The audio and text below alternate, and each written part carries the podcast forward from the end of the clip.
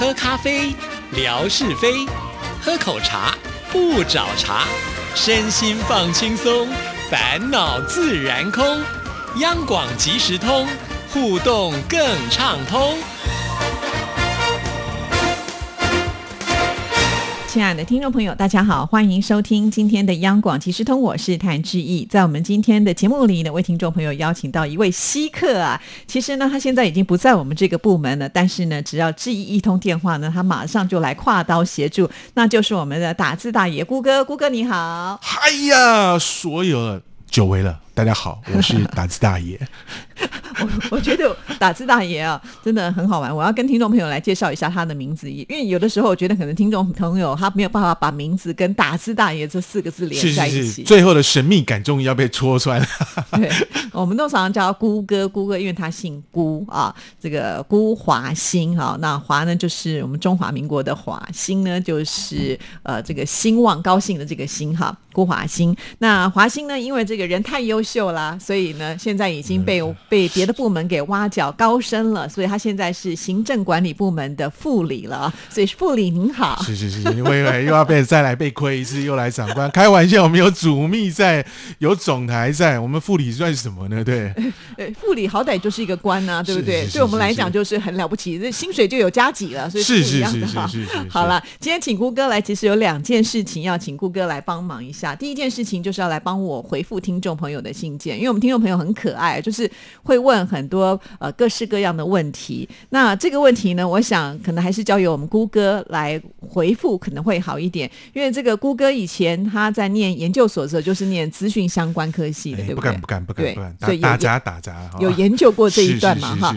所以刚好很符合我们这位听众朋友所写来的这个提问呢。另外呢，我们的听众朋友对于央广这个餐厅啊永宝餐厅搬家之后，他们也很关心，到底我们现在的员工是怎么样来吃饭呢？其实之前文哥来到我们节目里也稍微透露了一下下，就说我们这个姑哥啊，现在不得了，帮我们处理这段事情呢是很精彩的。那与其他说，不如呢就是我们姑哥自己亲自来说了。所以今天我们有分两个部分。那第一个部分呢，当然就是要先来回答一下听众朋友，这是我们的听众朋友刘凯所写来的信。他说有很长的时间没有写信给志毅了，常常在微博里面点赞跟留言。那感觉呢，好像我在节目当中回信的时候，听众朋友呢写的信不多，所以呢，今天他就决定要来写信，算是支持哈。那在这封信里面，他也提出了一个问题，他就说他没有来过台湾，感觉台湾是一个很神秘的国度。其实也是啦，他想知道，就台北的芯片，这个芯呢就是比芯的芯，芯片为什么那么牛？为什么中国这么大，人口这么多，号称超级大国都造不出手机的芯片？为什么小小的台湾技术让大陆无法超过呢？好，根据这个问题，我第一个就要先了解什么是芯片，所以我上网去查了一下，应该是晶片，在我们台湾是讲晶片，对不对？对，我们都回到英文就不会有翻译上面的迷失了哈，那个就叫英文叫做 chipset 啊，C H I P S A E T 啊，那在大陆呢翻作是所谓的芯片啊，那台湾就翻作叫做晶片。对，我们的晶就是三个日那个晶晶片，是对。好，那为什么我们这么牛呢？我们会讲呢，为什么台湾这个部分这么牛啊？是因为我们去想所谓的半导体商啊，你就会去讲到 chipset，就是半导体的那个厂商。大概这个部分我们不用想那么复杂。全球如果你去 Google 一下，或者是去查一下，大概它可以分为三类，哪三类呢？就一第一类叫做所谓的晶片制造商，这个大家就耳熟能详了啊。不管你是用的是安卓，或者是你用的是这个苹果的系统，那么大家都会常常听到 Intel、Intel 或是韩国的三星电池啊，四个部分他们就包含了设计跟制造，但是我们也知道他们都是卖他自己自有的啊，所以它是一线的这个大厂。那另外一种厂商叫做无厂的半导体公司，那这个部分在我们这个大陆就很熟了，像这些什么联发科啊、高通啊、哈。威盛啊、瑞昱啊这些，他们都是属于这一类的无厂的半导体公司。也就是说，他们有设计和销售自己的晶片，可是他们没有制造，他们的制造是托人家代工制造。那也就是我说的，这是第三类，就叫做晶圆代工。那这晶圆代工大家很熟的，自然就是台积电啊跟联电。除了一线的 Intel 跟三星不是台湾以外，但是第二类型的。所谓的五厂半导体公司，你像这个威盛啊、瑞昱啊、联发科啊，或者是晶圆代工的高级台积电、联电，他们都是台湾的厂商哦。所以为什么台湾的厂商在这个 chipset 啊，在这个晶片这么牛的原因呢？就是因为它可以说是前后一条龙啊，就是说从设计、生产、制造到销售。他们都包了啊，这就是为什么台湾这么在这一块这么牛的这个原因。对，而且我觉得当时有点高瞻远瞩了，就知道这个东西其实是在未来我们人类是很需要，所以必须要去开发。所以台湾在很早的时候就派了很多很厉害的工程师到美国，到这些领先的国家，他们去做学习。所以他们第一代回来之后呢，呃，再加上他们对于这样子的一个品质上的要求，呃，所以呢，这个名声就这样因此就打开来了。是，就像大陆其实也挖角了不少的台湾的高阶人。人才过去啊，像这个中芯半导体啊，当时就是一个很轰动的一个案例啊。对，所以呢，希望我们这样子的一个回答，我们的听众朋友能够了解。所以很多事情就是要看先机了，就是如果眼光独到的话，你早人家一步，你就比较容易呢能把这件事情做完。我觉得台湾就是在这块部分呢，可以说是眼光比较独到。对，刘凯也很有先机啊，他会听了质疑的啊，就是一个掌握了广播先机的一个节目啊。是是是，就非常欢迎来收听我们央广即时通，即使自己答不出来的问题，我也请人来帮忙解答。是是是，我们一定让他通通通啊。收听央广即时通，让您好轻松。哎呀，主命上升了是吧？文哥上升了。对，好，那就非常谢谢我们的这个 Google 呢，回答了我们第一段的这个问题呢。接下来呢，就是很多听众朋友也都非常关心我们的民生问题了。因为呃，我们的听众朋友来到台湾呃来看我们的也不少，对不对？像姑哥也曾经跟我们的听众朋友一起在我们央广的地下室一号桌餐厅的一号桌来吃饭呢，也陪伴了很多的听众朋友。可是呢，就在上个月吧，对不对？嗯，好，我们这个永宝餐厅呢，就这个吹起。这个熄灯号了哈，因为他们就搬到别的地方去了。那听众朋友都非常的关心，那我们央广这些员工怎么办呢？毕竟我们这个地点呢，有点前不着店后不着村啊，又不能天天去吃邻居圆山大饭店啊，所以我们的中餐该怎么办呢？其实我们之前也曾经在跟听众朋友说过，我们现在其实是有帮忙大家叫便当，是对，但便当这件事情啊。我想应该是没有人可以天天吃啦，很快就腻了。那因为姑哥，我们刚刚前面也说啦，因为他现在呢是到了另外一个管理部门去了，就是行政管理部门嘛，所以我们这个中餐呢其实是属于他的这个业务范围之内。据说呢，您为了就是所有电台的这些员工肚皮的着想，也想了很多的办法。那今天呢，干脆就来到我们节目当中，跟听众朋友这个分享一下。之前文哥有提到了，就是好像有帮大家准备了自动贩卖机。对不对是，对，那这贩卖机卖的，我看好像比较像小朋友的食品，什么薯片啦、饼干啦，另外就泡面啦，好，那这些的话就是可以偶尔吃，但好像也没办法天天吃，对不对？至于问到呢，这个问到的一个梗上面了，其实贩卖机也蛮有趣的啊，就是某共你们在啊，台语说的哈，蒙了力啊，在觉得啊，这内中的学问还真的蛮大。其实我们为什么会看到我们的这个贩卖机啊，就主要当然是为了要消解大家的这个民生饥渴啦。如果要用它来解决哈。台内同仁的民生问题，那当然是很难的哈，因为还没有这么进步到说像有有这种便当制作贩卖，或者是我要牛肉面，马上是 是是，马上就可以先这种就出来啊，所以只能这种即时性的一个食品。那其实我们主要是因为原先我们的餐厅哦，不不单是公餐呐哦，它其实也有简单的一个饮料贩卖的功能啦。所以呢，我们在进这个贩卖机的时候，大家会看到这个贩卖机大部分其实都会提供一些不错的饮料了。嗯，那我。之所以说，哎，嗯，够你们办的啊，进去之后你才知道这个里头的学问大。这个贩卖机呢，它要进来的时候，它有所谓的大小机台哈，跟提供的种类的不同。那因为我们目前我们的这个贩卖机是放在，如果来参观过央广的话，也就在原先的这个餐厅的外面，它是在地下室。那我们的。电梯呢，因为啊比较稍微早期所建的啊，所以比较 size 不是那么大啊，这个所以呢大型的机台是进不来的，因此我们只能进一些刚刚好的啊，也不能说它迷你，因为它比迷你还要再大一点。那这样，所以它贩卖的东西就会有一些的限制。所以呢，我们这一次呢就找到一个还不错的合作的厂商啊，就是黑松的相关的企业进来。我其实。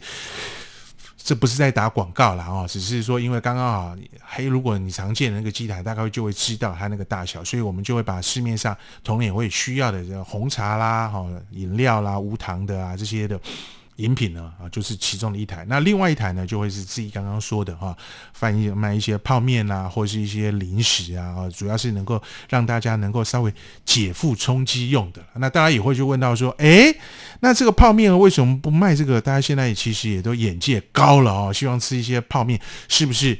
台湾的泡面很厉害，可以卖一些有料的或高档的泡面哦。其实倒不是我们。不想提供了，而是贩卖机的机台哈，如果是要那种所谓的有料的哈，相对它的盒子可能就要比较大，那就不是我们现行的这种机台是可以提供。所以我们也看到市面上为什么一般的在贩售泡面机的这个机台没有那么贩售那种所谓的比较料它澎湃比较丰富的那种，因为他们的。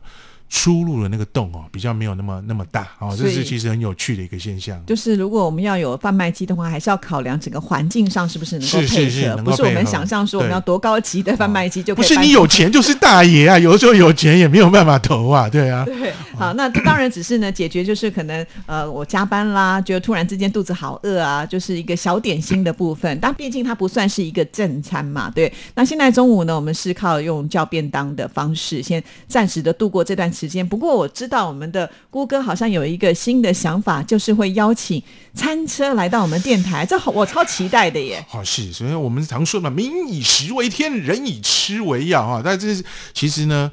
小弟我呢，只是负责这个执行了哈。志毅刚刚已经说了嘛，虽然台湾的便当啊也蛮好吃的，但是呢，每天都吃便当了，也快变成便当脸啊。再好吃的便当也是会有吃腻的一天啊。但是话说到这个餐车之前，我们还是要为了同仁的这个啊五脏庙，我们其实也真的是煞费苦心了。因为其实你不管是吃什么啊，吃久了再好吃也是会吃腻。所以我们星期一到星期五啊，我们真的是。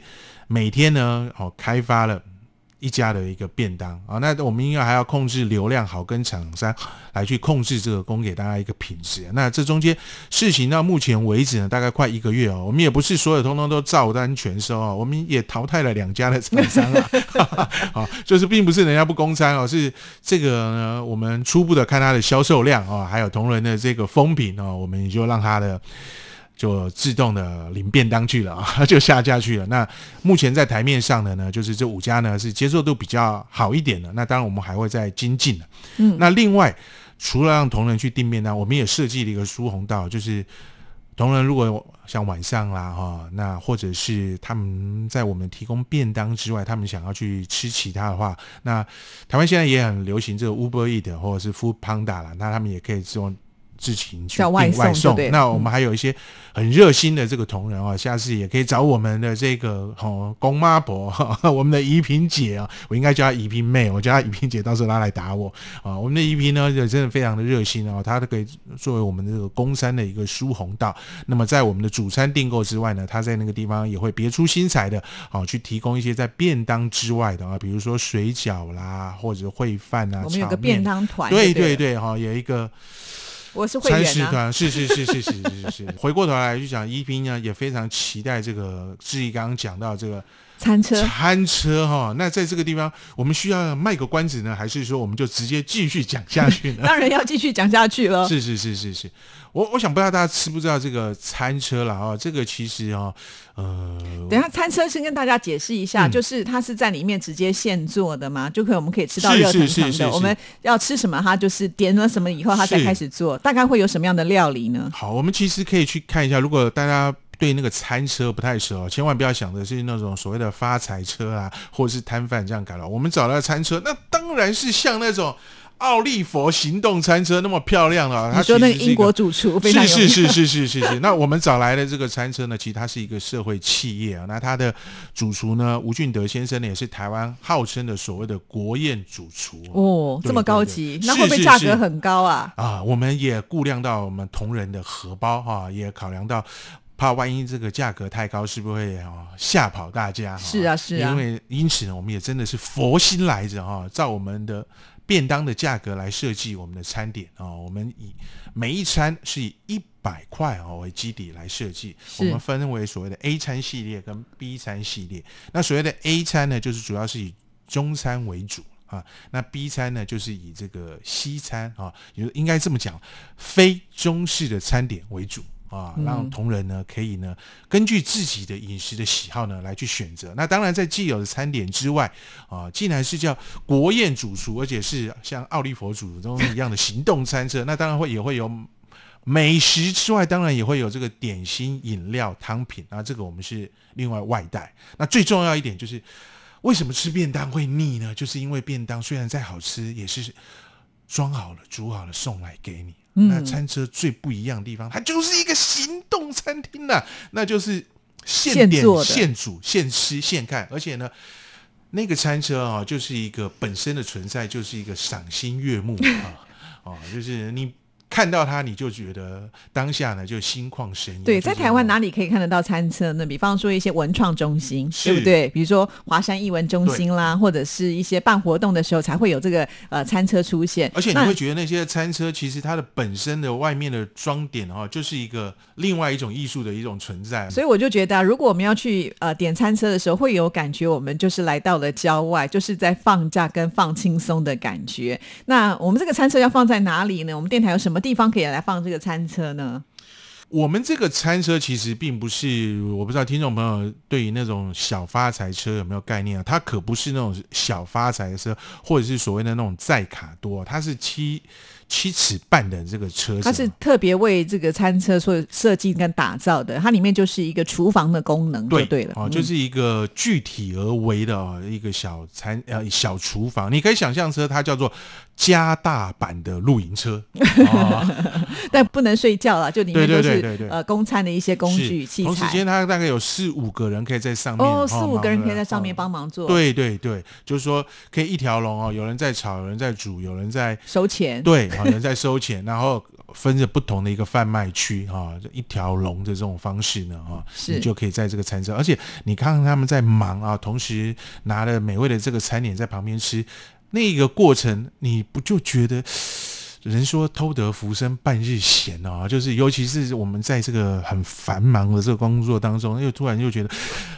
啊，吃了五天的便当，终于可以啊，一心耳目啊。那尤其是在那个上午呢繁忙工作完了之后，哎，真的是可以哦，很有疗愈的效果。我们是请来的餐车是社会企业啊，它并不是以盈利为目的的，其实它是实现社会公益的。那么我们请来的这一家直学呢，它是以社会企业为主的一个餐车，所以它也讲求环保。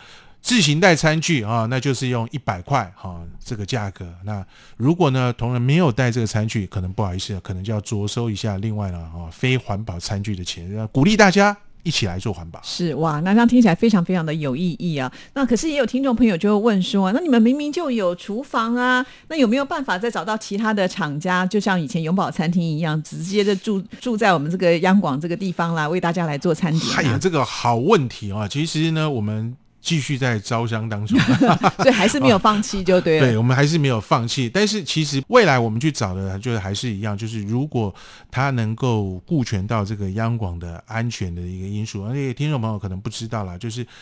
这个呢，在所谓的国安的要求之下，我们央广被列为是关键基础设施一级啊，就跟志毅刚刚说的，这个打字大家到底干什么去了啊？就是我还在节目部，我建制在节目部啊，我只是借调到行管部去干嘛呢？哈，就是主要为了要推行我们这个治安的管理措施，跟我们的整个一个相关的自动化，当然也配合包含了哈，就是。健全我们的营业措施啊，转型我们的新兴传媒啊，希望呢一切我们都能够在未来的这个时代呢继续着迈进。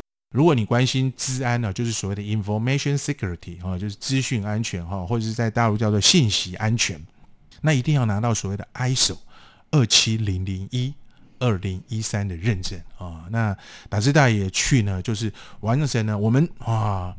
张总台长啊，还有我们的其他全体同仁，大家呢上下一心呢，要呢那告诉大家一个好消息，初步呢我们已经通过了这个 ISO 二七零零一的一个初步的一个验证啊，那接着我们就是来等到这个正式证书的一个到来，那到时候呢，听众朋友可以更为感受，如果有机会来央广来参观的话，哎，感受一个更不一样一个央广。是哇，真不简单啊！所以这个 Google 呢，就是因为呢。多才多艺啊，所以呢，身负重任啊。那也希望呢，你继续加油。好，那今天谢谢 Google 来到我们节目当中，再一次的谢谢你了，也祝你一切顺利。拜拜，拜拜。